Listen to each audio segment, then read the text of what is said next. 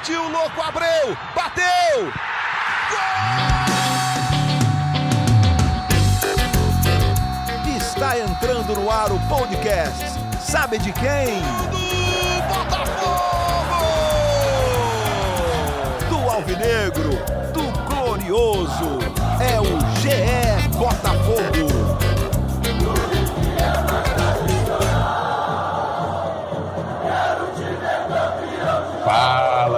Torcedor alvinegro, tá começando o episódio 93 do podcast GE Botafogo. Eu sou o Luciano Melo. Esse é o episódio mais triste desde o início desse podcast, que a gente começou ali no meio de 2019. Tudo bem que já estava anunciado, né? Nos últimos episódios a gente já tratou muito disso, mas o Botafogo está rebaixado, vai jogar a Série B em 2021. Um acúmulo de erros, diretoria, comissões técnicas, jogadores, e uma delas, né, a comissão técnica final, acabou de ser dissolvida. A gente está gravando aqui no fim da tarde de sábado. O Barroca acabou de ser demitido, junto com o Felipe Lucena, auxiliar, e o Túlio Lustosa, gerente de futebol. Tem muita coisa para falar, como vai terminar essa temporada, o planejamento para a próxima. Mais do que nunca é hora de pensar em 2021, que futebolisticamente falando começa na última semana de fevereiro, mas para o Botafogo já começou. Estou recebendo aqui dois setoristas de Botafogo do GE. Como é que você está, Davi Barros? Seja bem-vindo. Salve, Luciano, é, torcedores ouvintes. Realmente, é um, é um, fim de semana de tristeza, claro. E Botafogo cair para a segunda divisão já era alguma coisa que estava se desenhando bastante, uh, seja pela não só pelos resultados, mas também pela, pelas trocas de técnicos, pela quantidade de jogadores utilizados, quantidade de jogadores contratados também. O Botafogo praticamente seguiu aquela cartilha mesmo, né, de, de realmente de time que vai para a segunda divisão, faltando só os salários atrasados. É claro que realmente, não, quando tem a queda de fato matematicamente, né, falando, o, isso é um baque para qualquer torcedor, mas agora é já, como você falou, Lúcio, já seguir planejando o ano de 21. É isso, foi uma queda vergonhosa, né? Quatro rodadas de antecedência, é muita coisa para um clube do tamanho do Botafogo. Mais um setorista alvinegro no GE. Como é que você está, Taiwan Leira? Seja bem-vindo.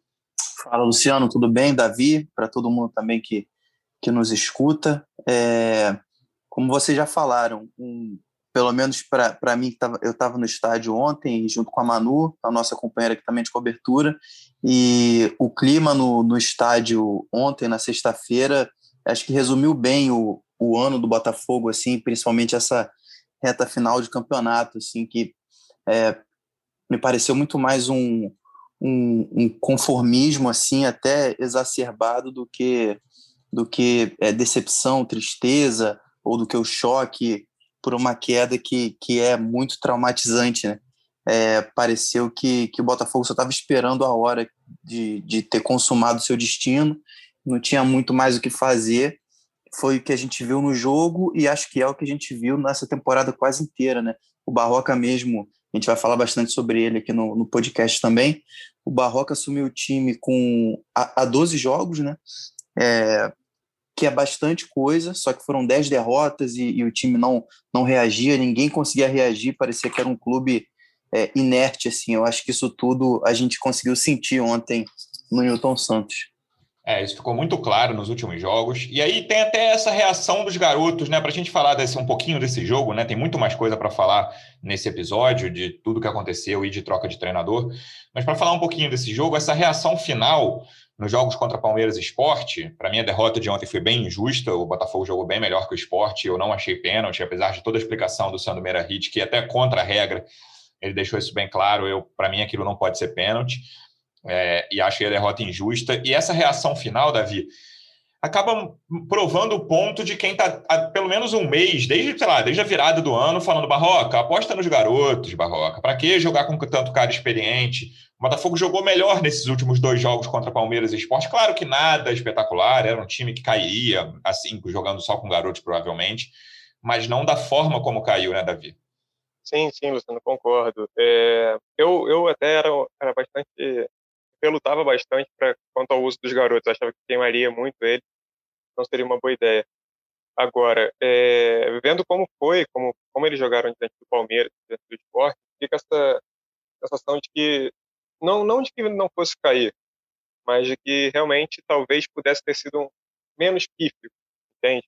Eu acredito que, que, seja mais ou menos por essa linha. É, ainda acho que correria o risco de queimar alguns garotos ali, mas realmente não vejo que dessa vez eu, eu queimei a língua de certa forma, porque e, e até foi, foi, sintomático também a questão do o, a Manu e o Taiwan citaram isso na matéria que a gente botou ao ar hoje por volta das seis da manhã que o Calu entrou aos 30 e poucos minutos do segundo tempo ali como se morresse abraçado ali, sabe? O Barroco morresse abraçado com essa convicção de que luta poderia dar certo, enfim. Foi uma coisa que não deu desde o início da chegada dele em agosto, né?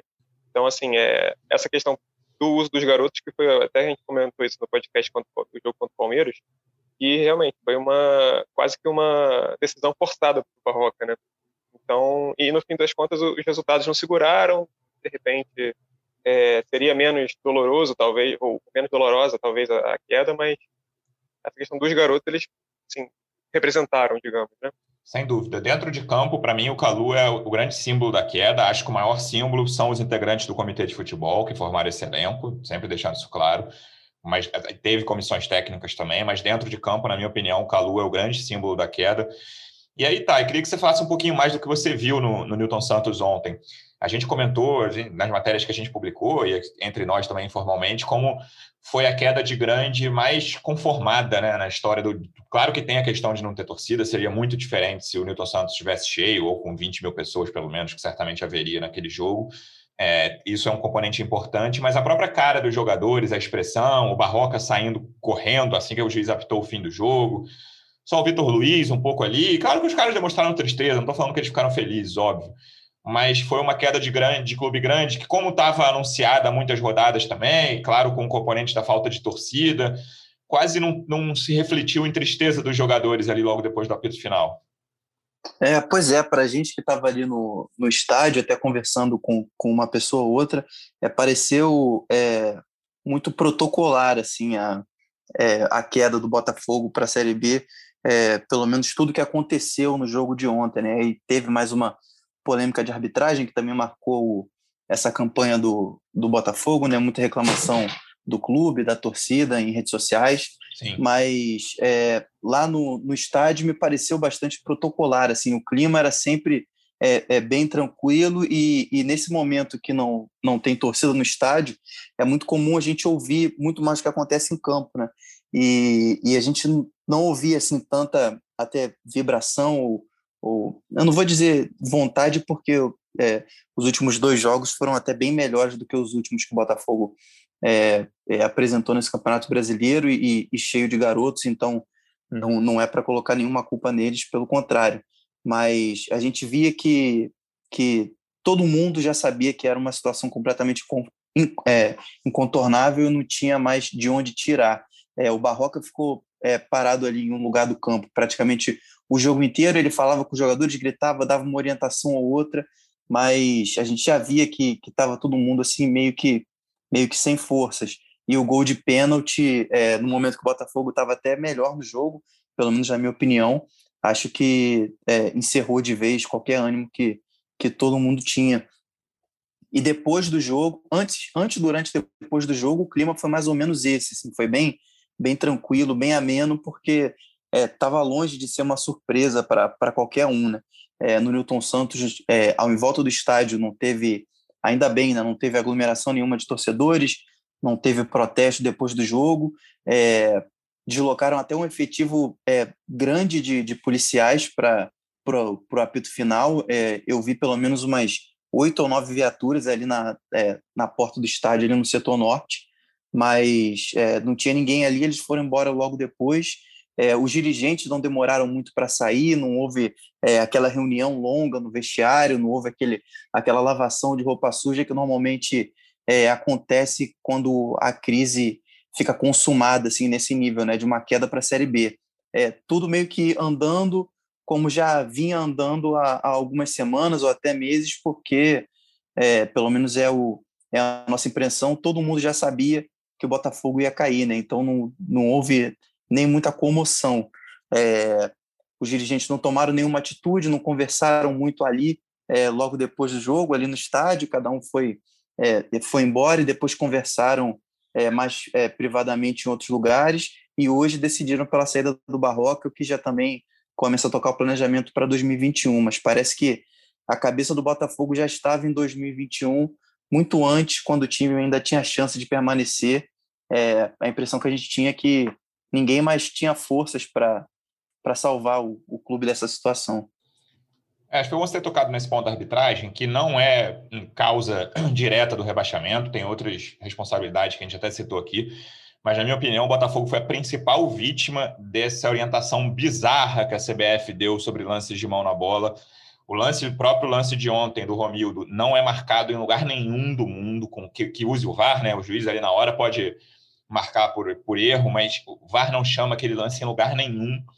Lembrando aqui os jogos contra Bahia e Bragantino, principalmente, com outros dois lances de mão marcados de forma bizarra. Só deixando esse registro, que eu acho importante, apesar de não ter sido a causa do rebaixamento do Botafogo. Davi, desses garotos é, que o Botafogo usou nos últimos jogos, que tinham usado alguns antes disso, o que, que fica de bom? Assim, é, é muito difícil a gente pensar em coisas boas nesse momento, mas o Botafogo tem uma geração que parece interessante. Pensando individualmente em nomes Quais foram os destaques da base, seja nesses últimos dois jogos, seja os que já estavam jogando antes? É, Luciano, é, é até curioso a gente falar dos destaques serem da base, porque a gente está tá, tá planejando uma matéria sobre isso, e é porque, de certa forma, o destaque que vem da base, o jogador formado na base, ele exige um trabalho a longo prazo, né?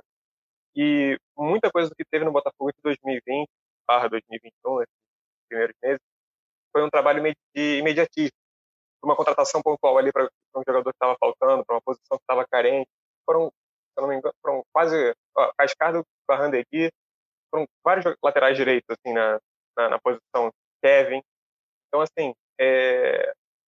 o curioso para essa questão da, dos destaques da base é que foi o Botafogo sendo premiado nesse aspecto pelo pelo trabalho de longo prazo, justamente. E aí para mim o principal destaque dessa temporada foi o Caio Alexandre e o Canu, e para mim até eu prefiro o Caio Alexandre ao Canu por ser mais novo nesse aspecto, apesar de serem posições diferentes.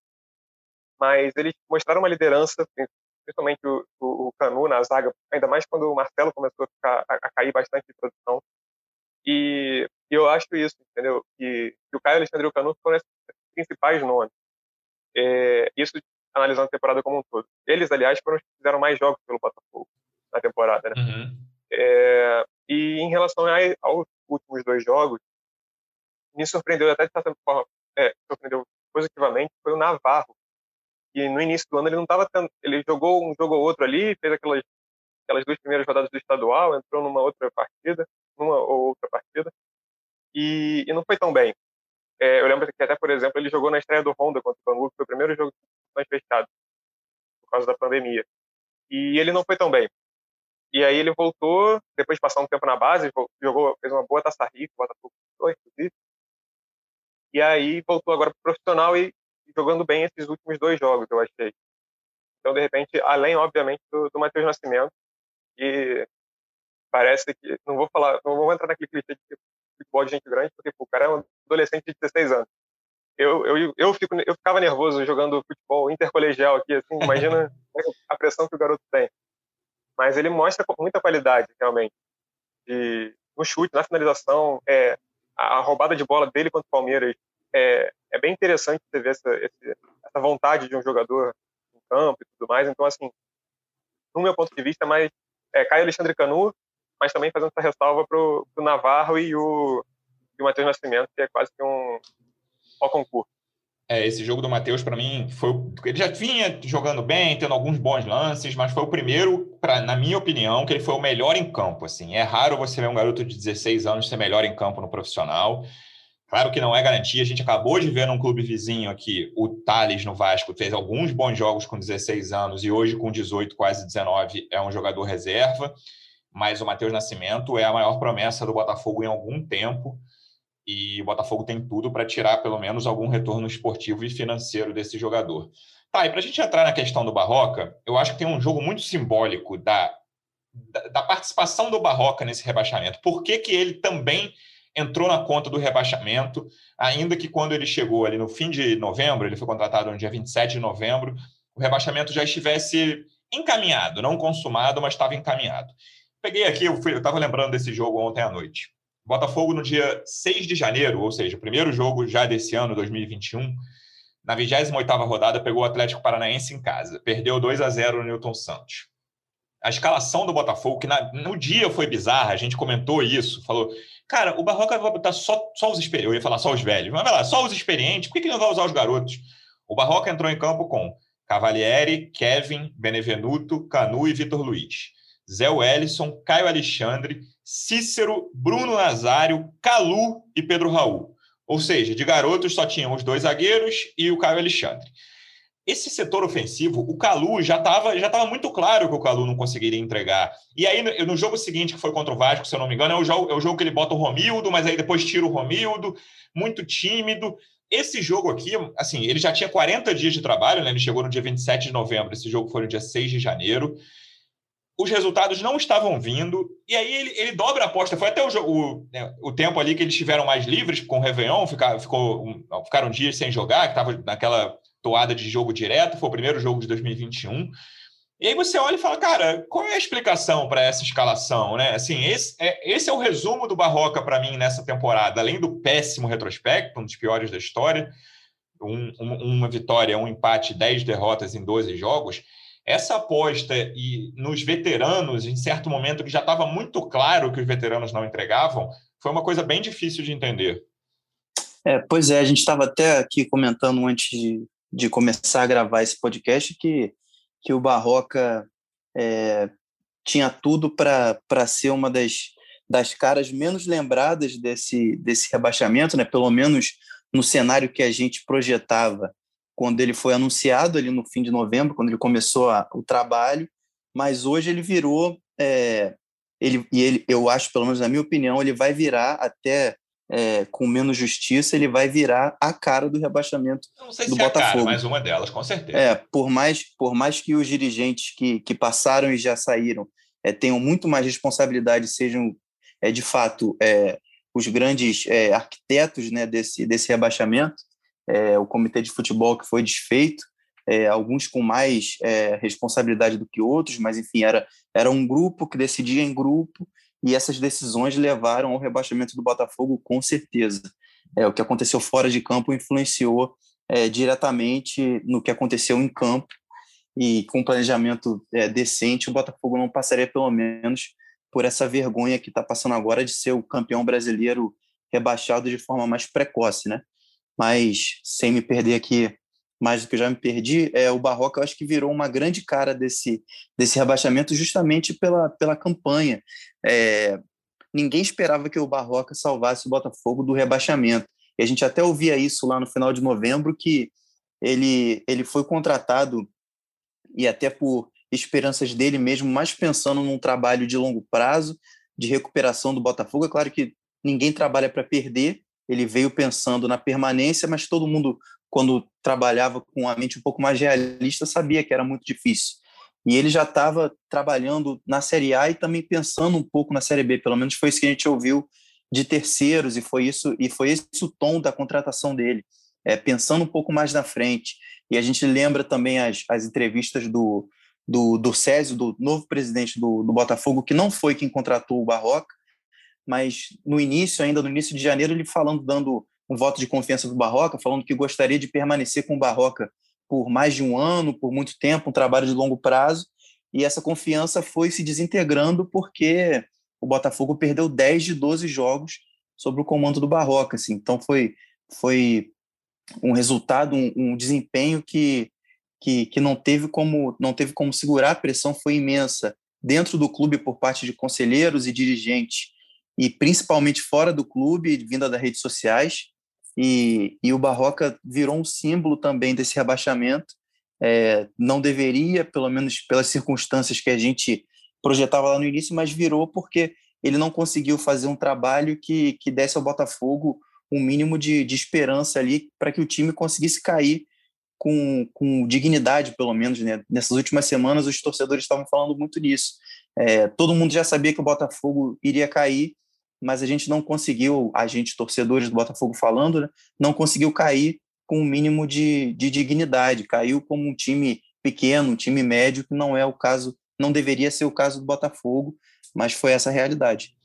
É, eu consegui ver alguma evolução nos dois primeiros jogos do Barroca na beira do campo, né? Lembrando que ele teve Covid assim que ele assumiu.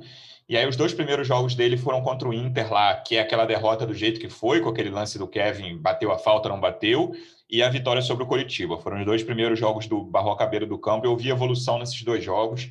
Achei que podia acontecer algum milagre, mas aí o jogo seguinte já é o Corinthians, que foi assim 2 a 0 no Newton Santos e ficou baratíssimo esse placar para o Botafogo. Foi o último jogo de 2020. O Botafogo podia ter perdido o segundo tempo, então o Corinthians podia ter feito cinco tranquilamente, assim, não daria para reclamar. E aí vem esse jogo do Atlético Paranaense, e na minha opinião, não sei, cada um tem né, o seu jeito de ver. Eu tive certeza do rebaixamento do Botafogo quando ele perdeu para o Vasco da forma que ele perdeu, que foi logo depois desse Atlético Paranaense, em São Januário, 3 a 0 Você viu, acho que o Vasco só ganhou mais um jogo desde então do Atlético Mineiro. O Vasco parecia uma máquina de jogar futebol naquele jogo.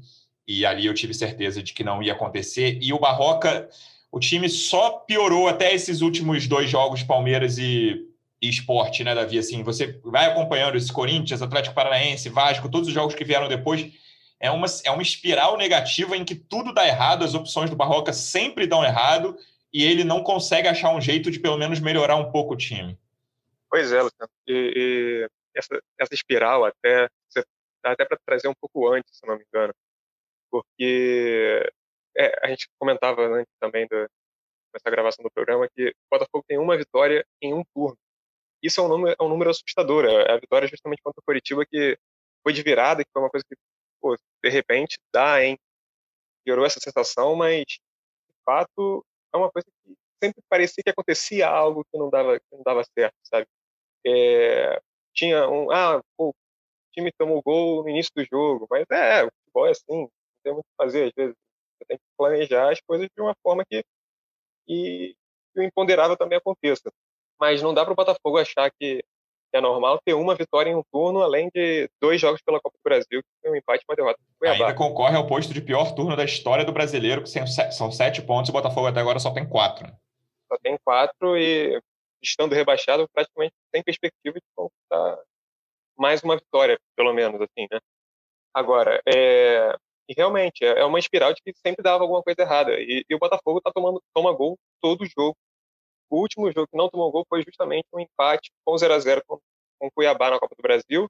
Antes disso, foi um empate em 0 a 0 com Goiás, pelo Brasileirão, que é o, o próximo. Quem o próximo jogo é o outro. Então, assim, é um turno o Botafogo tomando gol todo jogo. É, def, o sistema defensivo do Botafogo, como um todo, ele ficou muito desorganizado, eu achei, com essa troca de técnico toda, né? saiu o Lazzaroni, entrou, ficou o Flávio Tênis um pouquinho, veio o Ramon Dias, ou melhor, veio o Emiliano Dias, ficou três jogos, e aí veio o Barroca, que também não conseguiu dar jeito. É, isso foi minando justamente também a capacidade da própria autoestima do, do torcedor botafogo, botafoguense, dos próprios jogadores, eu acho, que sempre pensava, putz, tomamos mais um gol, é, vamos ter que correr atrás do resultado de novo, sabe? Para mim, essa é, é, uma, é uma grande questão do, do Botafogo, realmente, nessa temporada, é um, é um grande sinal de que eles não deram certo mesmo e, enfim. Acho que eu nem respondi a sua pergunta direito, Luciano, mas é, é mais nessa questão do... Eu acho importante a gente bater nessa tecla, que é uma vitória em um turno, isso é assustador. Sim, eu vou perguntar, eu vou entrar nessa questão de perfil de treinador, mas eu queria falar do Túlio antes, Thay. Ele foi contratado dia 1 de outubro, né? Então a gente tem quatro meses de trabalho aí do Túlio e me passa a impressão de que não dá nem para dizer como foi o trabalho do Túlio. Assim, acho que a grande marca da, da, passagem do Túlio como dirigente vai ser o fim da imagem dele no muro de General Severiano, né? Que em certo momento torcedores foram lá e apagaram um cara que não sei, não sei se dava para ser tratado como ídolo do clube, acho um pouco forte ídolo do Botafogo, mas é um cara que tinha ou tem grande identificação com o clube e não existe mais ele, a imagem dele não está mais no muro de ídolos de General Severiano. E é difícil até fazer um balanço dessa, dessa passagem dele. Ele foi responsável pelas últimas contratações, pelo menos ajudou nelas. Ajudou na, nessa questão do novo treinador, ficou ali quem, quem poderia ser, na questão até do Lazzaroni, né? Que ele, quando ele queria, chegou a pensar no Galo, e aí ficou aquela, não, né, isso não. E aí veio o Ramon Dias, que não chegou a estrear. É, como, é, como você vê essa passagem do Túlio como dirigente do Botafogo, Thay?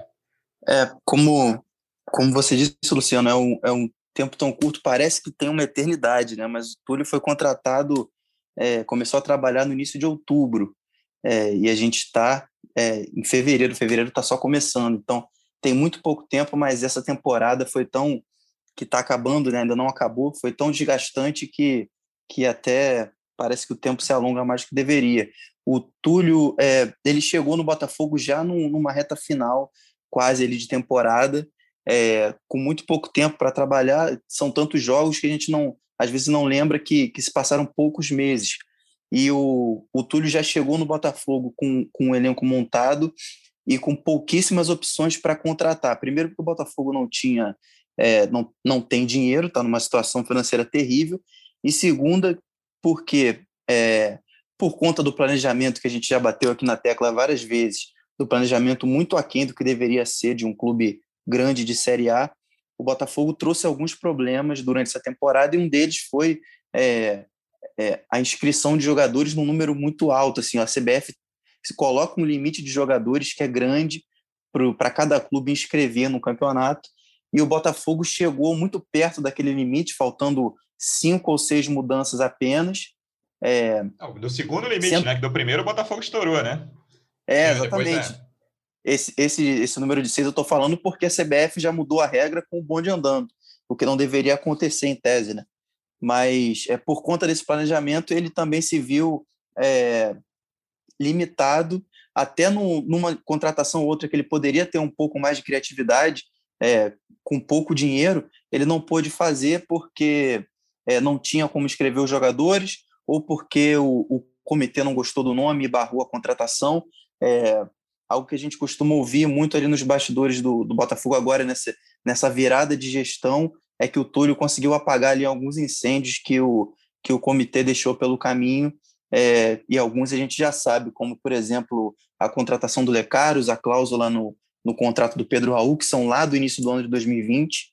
É, então, quem trabalhou com o Túlio ali no dia a dia elogiou o trabalho. A torcida tem algumas broncas, porque no momento de, de uma fase sobra para todo mundo, né? Até acho que tem que sobrar um pouco, todo mundo tem uma parcela de responsabilidade quando acontece uma tragédia desse tamanho com um clube do tamanho do Botafogo. Mas, pensando friamente, o trabalho do, do Túlio era bem avaliado. E foi o que o Eduardo Freeland falou hoje no pronunciamento. A gente está gravando agora no fim de tarde de, de sábado. Há umas duas ou três horas atrás saiu o, o pronunciamento do Botafogo com, com elogios do Freeland.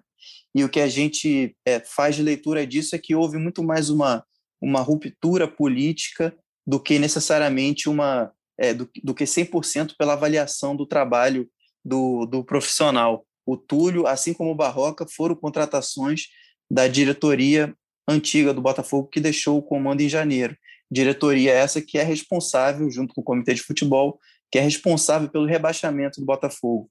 Então, é, a gente até estava conversando com o Davi também isso mais cedo, a gente vê muito mais como uma ruptura política, é, o Botafogo querendo começar mais ou menos do zero, do que de fato uma insatisfação com o trabalho, é, principalmente do Túlio. Acho que o do Barroca é quase defensável, mas do Túlio, por ser um trabalho mais de gestão, de, de, de médio e longo prazo, acho que não teve muito tempo para avaliar. E a gente tem também um, um indício é, de que a leitura é mais ou menos nessa linha, porque é, os primeiros é, movimentos é, de contratações para o Botafogo, pensando em 2021, foram de nomes que o Túlio já tinha mapeado e estava tentando desde o ano passado. Um já está já tá contratado, já está garantido, que é o Ronald, o atacante do Botafogo de São Paulo, assinou um pré-contrato, o Botafogo está tentando negociar para ele chegar antes de maio foi um nome que o Túlio já estava conversando desde antes. E outros jogadores que o Botafogo também iniciou alguns contatos vão nessa linha. Então, o, o Botafogo já estava fazendo um planejamento que o Túlio tinha feito um pouco mais atrás. Então, é, até pegou um pouco de surpresa essa demissão, principalmente a dele. A do Barrocas já era esperado, mas a dele é, acho que tem muito mais de, de um tom político do que de fato de uma insatisfação com, com o trabalho dele. Sim, acho muito difícil de avaliar. Luciano. Vai, claro. É, em relação até ao Túlio mesmo, me pareceu, e aí não, é só achismo mesmo, não, não chega a ser informação de fato, que foi algo como se fosse para agradar também a torcida, lembrando até essa, esse fato que você citou de, de, apagar a imagem do Túlio lá do, do muro do Zido e tudo mais. No que pese ele seria do Lourão do Botafogo, mas eu acho que é, é, ficou uma atitude mais simbólica, digamos, e justamente isso de romper essa intenção de mostrar está rompendo com a gestão anterior, por mais que, de certa forma, a gestão anterior, principalmente Carlos Augusto Montenegro, que é o, é, digamos, o grande é, representante do comitê, é, apoiar, é, seja amigo de infância do Dorcésio e apoiasse o Dorcésio para quem quisesse ouvir. E o Dorcésio é, é uma pessoa que exalta bastante Montenegro também. É, então, assim, é uma ruptura, pode ser que sim, realmente, isso seja um sinal de novos tempos do Botafogo, mas eu veria um pouco com um, uma ruptura com o pé atrás, talvez com um pouco de ressalva. Mas aí é só questão de opinião mesmo, não, não essa informação de fato. É, o ponto do Túlio me parece muito uma satisfação para a torcida, né? Que não sei exatamente se representa uma ruptura política. Acho que representa um fim de ciclo para o, o que a, a antiga diretoria tinha contratado para comandar o futebol profissional. Mas vamos ver se, se existe mesmo essa ruptura. E aí, eu já querendo saber em relação aos substitutos desses dois nomes, do Barroca e do Túlio. É o Freeland que vai cuidar disso, o Durcésio vai tomar conta, o gerente de futebol necessariamente vai ser contratado ou é um carro que vai ficar vago. O que, que a gente já sabe? Claro que assim é muito prematuro, né? Os dois acabaram de ser demitidos, mas o que, que a gente já sabe de possível reposição a esses dois? É, em relação ao, ao Túlio, o, o Botafogo está a gente no início dessa semana, melhor, no meio da semana agora, o Botafogo estava conversando com o Bruno Coelho, que é um, aparentemente está tá tudo certo, falta só assinar, basicamente. E era um, ele é um, um, cargo de gestão também na, na base do Flamengo, Freeland conhece de lá, e aí estaria ele para ser, a princípio, tem gente falando que era superintendente, mas outras pessoas falaram que, porque o Botafogo já tem um superintendente, na verdade, de futebol, outras pessoas falaram que seria um outro cargo que não estava ainda na hierarquia, no, no organograma do Botafogo, seria um cargo criado para esse cara, para esse Bruno. É, ainda não ainda não ainda não está definido se alguém vai ocupar a vaga do Túlio, se esse Bruno vai fazer exercer essa função, como é que vai ser isso? Ainda falta encaixar essas peças. E quanto ao técnico, o, ainda realmente é prematuro, o Botafogo não, diferentemente de quando foi a, a saída do Paulo Tuori e de quando foi a saída do Ramon Dias, não, não tinha definido, naquele caso, tinha definido quem seria o substituto, ainda não tem. Idealmente, pelo que a gente conversa, seria alguém que tivesse experiência em Série B, mas que subindo pudesse continuar no clube sem, sem problema algum, sabe? Então, ainda não, não tem nomes. Fulano é o, é o favorito, isso daí a gente vai ter que ficar em cima. Vai ser uma semana longa, vamos é, ter que ficar realmente atentos a isso aí. É, e só complementando, Luciano, rapidinho, até porque o, o, o cargo que o Túlio ocupava até a chegada do Freeland, por mais que tivesse um nome diferente, a função era muito parecida. O, o Túlio era ali o, o, o grande administrador ali do futebol do Botafogo até a chegada do Freeland. Então, é, o próprio Túlio, ter, se, se ficasse, né, teria que, que mudar um pouco a forma dele de atuar, porque ele estava praticamente como um diretor ali, comandando, comandando o dia a dia do clube, é, é, administrando o futebol de maneira geral e e cuidando de contratações, fazendo esse planejamento. Com a chegada do diretor, ele teria que se moldar. Se ficasse, acabaram, é, acabou que acharam melhor que ele deveria sair. É, o Botafogo não tem, um, não tinha pelo menos há, há um bom tempo, é, e a gente lembra no, no, no, primeiro semestre do ano passado da, da morte do Espinosa, quando o Botafogo tinha alguém que era como uma ponte entre a diretoria e o vestiário. O Espinosa era muito mais o cara ali do dia a dia, que conversava com os jogadores, que dava um suporte para o treinador e que ajudava nesse, é, nessa ponte entre a gestão e, e, o futebol ali, a prática do, do, do, dia a dia do futebol. O Botafogo, desde então, desde a morte do Espinosa, não tinha mais alguém que cuidasse é, nesse sentido do dia a dia do clube. O Autori é, acumulou funções em algum tempo, depois que ele saiu, chegou o Túlio, já fazendo esse trabalho muito mais de, de, de planejamento, de contratações, do que do dia a dia, conversa no vestiário, administrando ali tensões, esse tipo de coisa. O Coev pode vir para algo parecido com isso, mas a gente precisa esperar um pouco ainda para ver como que o, o futebol do Botafogo vai se organizar. É, o que me parece claro, acho que é a única certeza, vocês podem até me corrigir, é que o Freeland vai ser o grande responsável pela formação do futebol do Botafogo em 2021. Assim, dando certo ou errado, eu acho até que o Durcésio está fazendo um pouco de questão de não aparecer muito desde que o Freeland chegou ao clube, nas questões de futebol. Deixa ele tocar. O Freeland fez o pronunciamento hoje da, da demissão do, do Barroca e do Túlio. Então, ele vai ser esse cara. Ele está trazendo o Coev, que é um cara né, amigo dele, que eles se conheceram no Botafogo. Não sei, não sei necessariamente se são amigos, mas enfim, se conheceram profissionalmente no Flamengo. E o treinador ele vai ser o nome forte, né? Ele vai ser o homem que vai comandar isso e reformulação de elenco, né, Thay? Assim, é, essa é a questão que talvez mais preocupe a torcida. Tem muito jogador caro para sair tem que sair mesmo, não dá para manter esses caras em Série B, e o Botafogo vai ter que fazer uma gigantesca reformulação nesse elenco.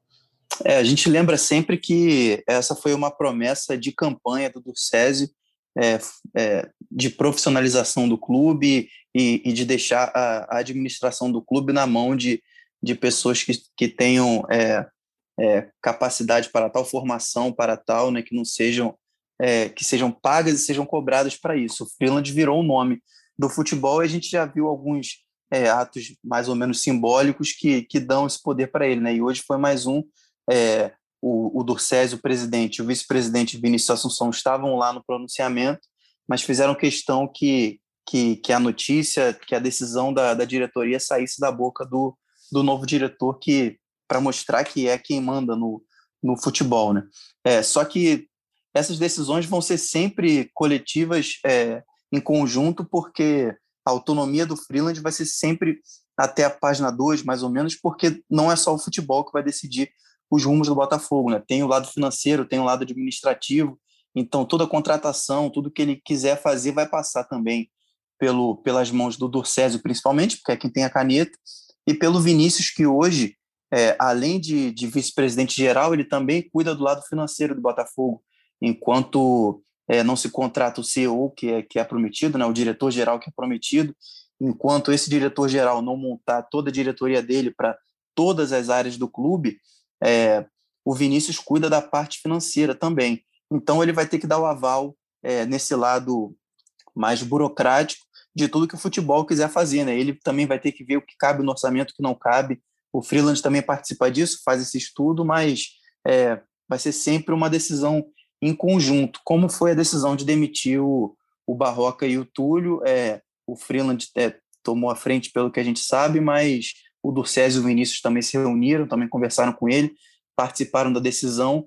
Então não é que o, o, o Freeland vai ter a, a autonomia 100% de mandar e desmandar é, sem a anuência dos, dos outros dirigentes. Ele, ele vai ter o espaço para trabalhar, mas principalmente o presidente e o vice-presidente estão participando muito das decisões nesse início de 2021. Vamos falar de nomes aqui. É exercício de né, futurologia, um pouco do que a gente acompanha, não dá para cravar nada ainda, mas acho que o torcedor gosta de acompanhar isso e, e é importante. Goleiro, dá para a gente cravar que pelo menos um dos goleiros caros vai sair, Gatito e Cavalieri, se não saírem os dois, né? Sim, sim, acho que sim. E o Botafogo até acho que deveria apostar no Diego Loureiro, que mostrou o serviço. Naquele Na jogo contra opinião, o Santos, ele foi muito bem, né? Sim, sim. Não comprometeu ontem também contra, contra o Sport. Tá, e laterais. Eu acho, e aí você me dá a sua opinião, que nenhum dos laterais direitos vai, direitos vai ficar.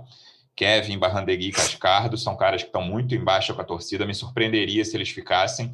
E Vitor Luiz, que já foi, alguns dirigentes já falaram que é um dos salários mais altos do elenco, também é impossível que fique. É, Vitor Luiz é, não vai ficar, é muito difícil, até porque ele tem o contrato de empréstimo terminando agora em fevereiro, no fim do Campeonato Brasileiro, e teria que conversar com o Palmeiras e está longe de ser uma, uma conversa fácil. E eu nem sei também se o, o, o Vitor Luiz é, mostrou nessa temporada que, que vale a pena o Botafogo fazer um esforço grande para manter a temporada dele foi ruim em 2021. É, para lateral esquerda, eu acho que tem alguma chance do e a gente vai ver mais para frente, mas alguns indícios de que o Guilherme pode pode ficar, até porque Sim. o Guilherme está está lesionado agora o Guilherme Santos, então é, o Botafogo não pode é, encerrar um, um, vínculo com um jogador que, que ainda que está se recuperando de lesão, né? Poderia trazer alguns problemas jurídicos isso e, e ele fez uma, uma temporada de Série B na temporada retrasada.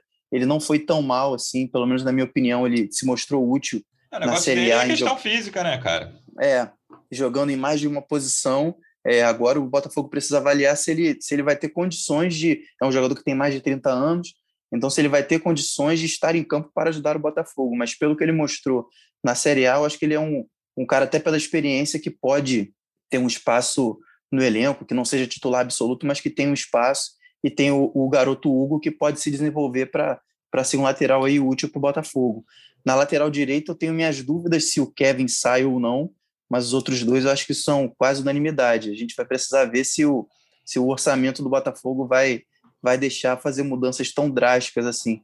Pelo que a gente ouviu, o, o, a ideia do, do clube é dispensar muitos jogadores porque eles querem fazer ao menos umas 10 contratações para esse início de campeonato carioca. Mas a gente vai precisar ver na prática se, se vai ter tanto jogador assim disponível no mercado e se o Botafogo vai ter orçamento para para trazer essa gente toda. Eu não sei se até o início do Carioca, mas eu sou capaz de apostar, botar um dinheiro aqui que o Botafogo vai contratar mais de 10 até o início da Série B, pelo menos. Não sei se de cara, mas o Botafogo vai mudar muito esse elenco. E aí, zaga, Davi, a gente tem essa questão que o Botafogo ou tem veteranos muito caros, ou tem garotos que têm alguma, algum valor no mercado, né? E o Benevenuto e o Canu, apesar de o Benevenuto ter feito um brasileiro muito fraco, os dois podem despertar interesse no mercado e, e, e sair do clube. Uhum. Sim, sim, acho que no caso do Canu, principalmente, a gente noticiou, por exemplo, a, a questão dele com o Cruz Azul, né, clube mexicano, e que não foi para frente por causa da contra-proposta do Botafogo. Mas eu acho que o Marcelo, de repente, é, aconteceu. Eu tenho uma opinião que aconteceu alguma coisa com o Marcelo nesse meio do ano aí que ele foi o melhor um dos melhores zagueiros do, do Campeonato Carioca e de repente caiu muito de produção. Então, não sei exatamente definir o que pode ter acontecido. É, só seria especulação, mas de repente poderia até ser um, um jogador que ficasse no Botafogo para ajudar a reerguer, assim, até que o problema é que o, o salário dele está ele teve uma renovação de contrato no início da temporada, no início de 2020, se não me engano, e aumentou o salário dele. Isso até porque ele era um, um dos destaques, né? E isso torna ele caro para a Série B. O Botafogo tem o Souza, que já vem sendo convocado de vez em quando para seleções de base e quando quando profissional ele mostrou ser um bom jogador nas partidas pelo profissional e, e, realmente ou contrata alguém algum jogador algum zagueiro experiente série B assim ou ou iria eu iria de sei lá de Souza e Marcelo talvez para liberar o Canu entendeu sim até para entrar recurso né e aí a gente vai para o meio Oi? Ainda tem o Foster, ainda tem o Foster. Isso. E não sabemos qual vai ser o futuro dele também a gente vai para o meio, tá? E tem outro jogador que pode levantar algum recurso, que é o Caio Alexandre, apesar de eu achar que assim, o ideal para o clube é que ele fique no momento, porque ele, para mim, é o, foi o jogador mais regular e teria vaga tranquilamente no time, enfim, para ser um dos principais destaques da Série B, mas se tiver proposta, não vejo muito como o Botafogo segurar. E aí é um setor que também tem os veteranos, tem o Cícero, tem o Bruno Nazário, o Zé Wellison acho até que correspondeu né, nessa curta passagem dele tem alguns nomes ali que certamente vão sair também. É, é e aí, na minha visão, o Caio Alexandre, acho que a, a torcida está doida para que ele fique, está rezando para que ele fique, mas eu acho que a diretoria lá no fundo deve estar tá rezando para que ele saia, porque isso vai significar uma, uma grana no cofre do Botafogo, porque está precisando bastante. É, o Caio, tecnicamente, acho que não, ninguém tem dúvida de que ele ajudaria muito o Botafogo numa Série B, mas é, a diretoria nova vai ter que decidir se, se ele ajuda mais com, com a grana que ele pode levantar para o Botafogo numa venda ou com o futebol para o time tentar voltar à Série A do ano que vem. É, é um jogador que, que tem mercado, que pelo, pelo campeonato que ele fez nesse ano, é difícil que ele não tenha propostas, pelo menos para continuar na Série A em outro clube, para ter uma vitrine melhor hoje, para conseguir alguma proposta até maior daqui a um, dois anos acho que é uma situação bem parecida também com a do Canu, que fez um campeonato ainda melhor, assim. Para mim foi o, o grande nome do Botafogo na temporada. Eu tenho uma desconfiança é... que vai irritar o torcedor alvinegro, é que o Caio Alexandre vai sair para um clube do Brasil, cara, porque para a Europa ele não pode mais ir, né, que a janela está fechada. Ou ele, e vários outros mercados, por exemplo, Emirados Árabes eu sei que já fechou também, que são mercados que podem dar algum dinheiro. Não sei uhum. exatamente uhum. o da China, não tenho certeza de mercado lá, mas é um cara que eu não duvido nada que um clube rico da Série A, um Palmeiras da vida, um time com um Grêmio, talvez, um time com mais recursos, consiga contratar o Caio Alexandre, que é um negócio muito frustrante você perder um destaque do time para clube brasileiro. Sim, eu acho que o Canu tá, tá exatamente na mesma situação, com, até porque o Canu é um pouco mais velho, com o campeonato que ele fez esse ano, eu acho que, que aí eu não sei do, do sentimento do jogador, não vou falar dele, mas É, tenho certeza que, que o entorno ali está tá tentando alguma coisa para manter esse bom momento dele, tentar faturar, e o próprio Botafogo precisa, porque precisa desesperadamente de dinheiro, né? Então, mas voltando ao meio de campo, é, o Caio é, tem que ficar se, se não tiver proposta. É, o Zé Wellison, eu acho também que pode ser um jogador para, se não para ser titular absoluto, acho que, acho que isso ninguém quer, mas é, pelo menos para ter ali um, um pouco mais de, de experiência no, no banco de reservas ou para jogar. Não precisa chutar tanto de fora da área assim, né? É, um jogador que acho que não tem nem cinco gols na carreira. Pois é, cara. Quer bater falta. Que é, sei lá, o Juninho Pernambucano, Marcelinho Carioca, sei lá. Mas ele, ele nessa reta final de campeonato, pelo menos na, na minha opinião, ele, ele deu um pouco mais de, de, de vigor e de, de, de luta, assim, de pegada, que é uma coisa que o Botafogo não tinha. O Botafogo não conseguia, não consegue, né? Não conseguiu nesse Campeonato Brasileiro competir. Além de não jogar bem, o Botafogo não competiu em muitos jogos. Eu acho que o Zé Wellington, pelo menos, dá um pouco, um pouco mais de, de deu Sim, um pouco mais de vontade nesse meio de campo. Eu acho que na Série B o Botafogo também vai precisar muito desse espírito e ele pode ajudar. É, os outros jogadores do meio de campo, é, por enquanto eles ficam, mas o Botafogo está doido que eles saiam. É, Bruno Nazário é, tem contrato até o meio do ano, mas se pintar qualquer proposta, eu acho que vai sair é, sem muita dificuldade. E o Cícero, o Botafogo quer se livrar dele já há algum tempo, acho que isso é, é público. É, a, a, os últimos dirigentes do Botafogo, antes da, da eleição, falavam isso muito abertamente já é, afastaram o Cícero do elenco umas duas vezes durante o campeonato, mas ele tem um contrato até o final do ano que precisa ser respeitado e o Botafogo vai tentar é, algum acordo com ele para não pagar, porque o Cícero, é, junto com o Gatito e com o Calu, tem um dos maiores salários do elenco. É, e além dele, tem outros jogadores que estão na mesma situação, como o Pedro Raul, por conta da cláusula de 10 milhões de reais, e o Calu, que é o maior salário do elenco, apesar de ser praticamente a última opção para o ataque. É nele que eu quero chegar no ataque, Davi. A questão Calu e aí também um pouco de Pedro Raul e Babi, né? Que são jogadores que ficaram valorizados em algum momento da temporada. Acho que no momento não dá para dizer que nenhum jogador do Botafogo está valorizado. Talvez o Caio Alexandre, Matheus Nascimento, sim, mas não, não é o caso de, de Pedro Raul e de Matheus Babi. Como é que fica, fica a situação desses três? Fica a situação desses três jogadores, Calu, Pedro Raul e Babi? É, por mais que, que não tenham tanto apreço pela torcida, digamos assim, não, acho que durante o ano inteiro não, não dava para saber quem seria titular, por exemplo, de uma, uma forma categórica. Assim. É, Pedro Raul e Babi aparentemente podem, de, podem e devem, acredito eu, provavelmente sairão, devem sair. É, agora, a questão é se o Botafogo vai receber pelo Pedro Raul, por exemplo, ou não. A gente estava noticiando o interesse lá do, do Japão por ele, mas parece que a negociação esfriou, enfim. É, tem o Matheus Babi que é, recebe sondagens aqui e ali, e a, a, princípio eles não, não ficam, pelo menos, é, assim, tem contrato, teoricamente ficam, mas no que depender do Botafogo não, não vou fazer muito esforço para mantê-lo.